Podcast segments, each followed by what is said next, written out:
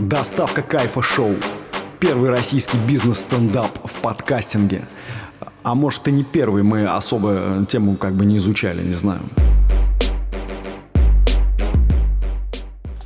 Вау, всем привет. Э, Меня зовут Владислав Панкратов. Я наконец-то добрался до микрофона, чтобы рассказывать вам приколы про бизнес, э, как устроена вообще жизнь в Ленобласти, а если быть точнее, в городе Мурино, станция метро Девяткина. Э, Сразу на берегу с вами договоримся, чтобы вы не закидывали в меня образовательными педагогическими хуями. В школе я учился не очень хорошо, э, на, на троечке. И в целом, кто еще может вам рассказывать про бизнес? Конечно, троечник э, с города Кемерово. Для начала, я думаю, нам нужно с вами познакомиться, и я вам расскажу немножечко о себе. Э, В этом подкасте расскажу, как вообще протекала моя жизнь, и как я дошел до того, что в 26 лет уволился и решил купить франшизу. Родился я в прекрасном городе Владивосток, а, но в три года меня оттуда увезли. Даже особо не спрашивали моего мнения, в чемодан загрузили и вывезли в Сибирь. Поэтому про Владивосток я вам даже ничего не могу рассказать. Знаю, что там есть очень красивый мост и улица на. Это единственное знание, которое у меня есть оттуда. Э, Учился я в школе до 4 класса под городом Саратов э, в деревне Квасниковка.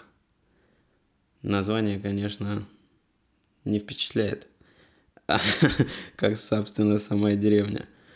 И из развлечений в деревне было только лишь два занятия. Первое занятие это мы э, с парнями ходили на заброшенные сады, кушали там сливы, абрикосы. Нас там никто не выгонял, потому что они никому не принадлежали. И второе развлечение было, это прямо напротив моего дома, а, примерно часов в 8 вечера шли коровы с поля. А, Спереди шел пастух на коне, или сзади он шел.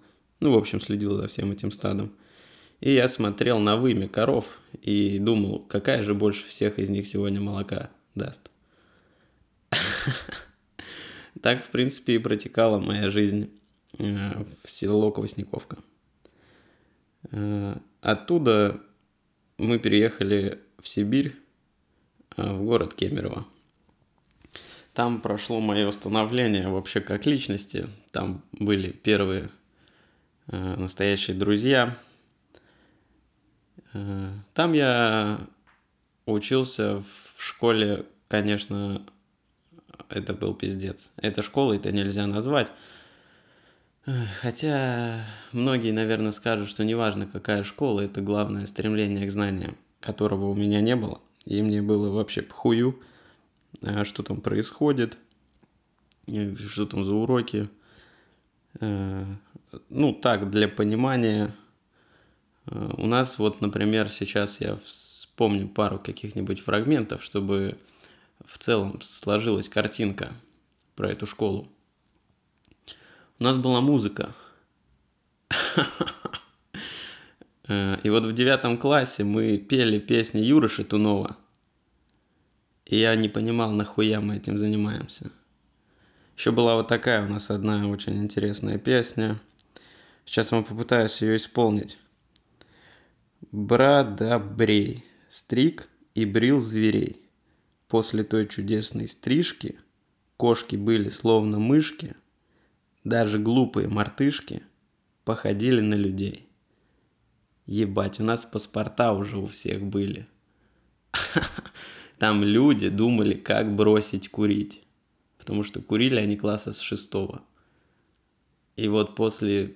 У нас не было перемен, у нас были перекуры. И вот после перекура мы заходили и пели песни про Бродобрея. У меня было три по музыке, потому что я не пел это. У меня не получалось, ну, мне было в целом неинтересно. У меня было другое развлечение. Я выключал магнитофон из розетки. Да, я был этим человеком с последней парты, который просто ебланил и веселил всех остальных. И меня всегда пересаживали с первой парты, где, собственно, стоял микрофон, чтобы я не мог дотянуться до розетки. И тогда я писал своим одноклассникам сообщение, блять, если вы не выключите этот магнитофон, вам пизда всем. Ну, потом учителя догадались, ну, учителя, учительница одна, кто заводила всего этого мероприятия, ну, и меня просто выгоняли с музыки. И все, я шел играть в футбол. Э, Еще у нас была география, как у многих из вас. И мы играли в карты там. Нихуя не в контурные, в обычные карты, в игральные. Учительница говорила, все, кто хочет мешать вести урок, просто садитесь назад и занимайтесь своими делами. Ну вот мы вчетвером дурачка и раскидывали. А, вот так проходила география у меня. Ну, с географией есть, кстати, несколько знаний. Столица Канады Оттава. Наверное. А, больше знаний, в принципе, никаких по географии нет. Широта, это долгота, вообще не ебучее это такое. Ну, Еще химия. Химия мне нравилась. Химия было интересно первые два урока, когда что-то пересыпали из одной баночки в другую, что-то синее получилось, я такой, блядь, вот это интересно. Потом я помню, прекрасно помню, как я заболел, пропустил две недели в школе, прихожу, они на химии занимаются какой-то математикой. H2O плюс O2O, водород, блядь водомет. Поэтому я вычеркнул химию тоже нахуй из своего образовательного пути, потому что я понял, что здесь я уже вообще не конкурент. Так вот, в принципе, и проходила школа. Э, я, вообще, в целом, я всю жизнь занимался футболом и думал, что я стану ну, профессиональным футболистом, потому что другое ничего меня не интересовало. Я думал, ты ходишь на тренировки, и потом становишься профессиональным футболистом. Ну, это оказалось немножко не так работает, если ты занимаешься в региональной спортивной школе, даже не с дюшор, а просто обычная школа. Понедельник, среда, пятница по полтора часа играешь просто футбол. Так профессиональными спортсменами оказалось не становится. И вот в 17 лет я съездил в Санкт-Петербург на просмотр. Меня послали нахуй. Я приехал в город Кемерово, а у нас там была местная команда, которая даже нигде не выступала ни в какой лиге. Я пришел на тренировку, говорю, возьмите меня поиграть в футбол. Я очень хороший футболист. А тренер сказал, нет, иди домой. Даже не дал шанса, и тогда я думаю, все, это конец. И в целом я вообще не знал, чем заниматься. Э, Пошел в техникум поучиться. В техникуме было прикольно. Э, защитил диплом на пятерку каким-то образом, я не знаю. Но на самом деле там было легко. Ты, например, получаешь 3 а за семестр. Я говорю, я принесу реферат. Они такие, 4. Я говорю, я принесу 3 реферата. Они говорят, пятерка. И все. Больше этих учителей я не видел. Да, я должен в техникум примерно 67 рефератов еще. Но, в принципе, зачетка у меня есть, диплом у меня есть, поэтому я их не принесу. Э, по специальности я слесарь-ремонтник, блядь, на заводе. Профессионально гайки крутить должен был идти. Но после практики я понял, что я не хочу этим заниматься. На самом деле я только на практике на заводе понял, на кого я учусь. Я пришел на завод и такой, а, это вот на это меня учат, уже три года, нихуя себе. И я понял, что по профессии я работать не буду. Получил диплом. Сижу дома на HeadHunter и думаю, кем я буду, когда вырасту. А мне уже, ну, прилично лет было. Во сколько заканчиваю техникум? Я не знаю, 20, наверное, с чем-то. И в HeadHunter были вакансии такие, как курьер – водитель такси и продавец всякой хуйни. Это, в принципе, все вакансии, которые на ХХРУ можно было получить без какого-либо опыта. Курьером не хотел работать. автомобильных прав у меня нету. И я пошел продавать первый раз, по-моему, мебель. Могу ошибаться, но это не имеет никакого значения. Я подумал, что мне нужны какие-то знания, чтобы начать продавать. Я посмотрел фильм «Духлес» и «Волк с Уолл-стрит». И тогда я понял, что ебать, я продам все, всю землю продам нахуй. И я пришел на собеседование, у меня спрашивают. Я клянусь, у меня на первом же собеседовании после просмотра фильма «Волк с Уолл-стрит» сказали «продай мне эту ручку». И я думаю, да идите нахуй. Я тоже смотрел это кино. В фильме это выглядело круто. В жизни это не такой уж и прикол. Это кринжатина полная. Я, естественно, ничего не продал. Мне сказали, ну тут надо опыт – надо. Продажник – это не профессия, это смысл жизни. В общем, меня все-таки взяли в пару каких-то компаний, я продавал какие-то трактора, пиво, мебель, всякую хуйню. Нам давали, я уже не помню, как это называется, специ... скрипт. Я вспомнил, это был скрипт, и ты по скрипту должен был говорить. Да, но этот трактор, это не просто трактор, это безумие, это шедевр человечества. На самом деле я эти трактора даже в жизни не встречал, но парочку продал. Тогда я подумал, что, возможно, у меня получится хорошая карьера продажника.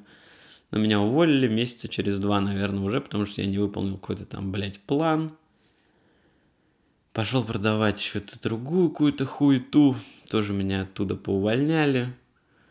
Работал еще в спортмастере, продавал кроссовки. И говорят, вот как мне кроссовки вот эти идут? Я думаю, идут. Куда они, блядь, идут, если ты стоишь? В спортмастере я поработал месяца полтора, получил 18 тысяч рублей. Жестко оторвался на эти деньги. Ну, 18 тысяч рублей вообще. Это, это безумие. На самом деле я даже хотел купить отдельный чемодан, чтобы таскать такую неподъемную сумму, но мне не хватило на него денег. А, после этого я работал на вентиляции. Я был инженером по вентиляции и кондиционированию. Два года я работал на этой прекрасной работе. Крутил гайки, вальцевал кондиционеры, прокладывал вентиляционные трубы.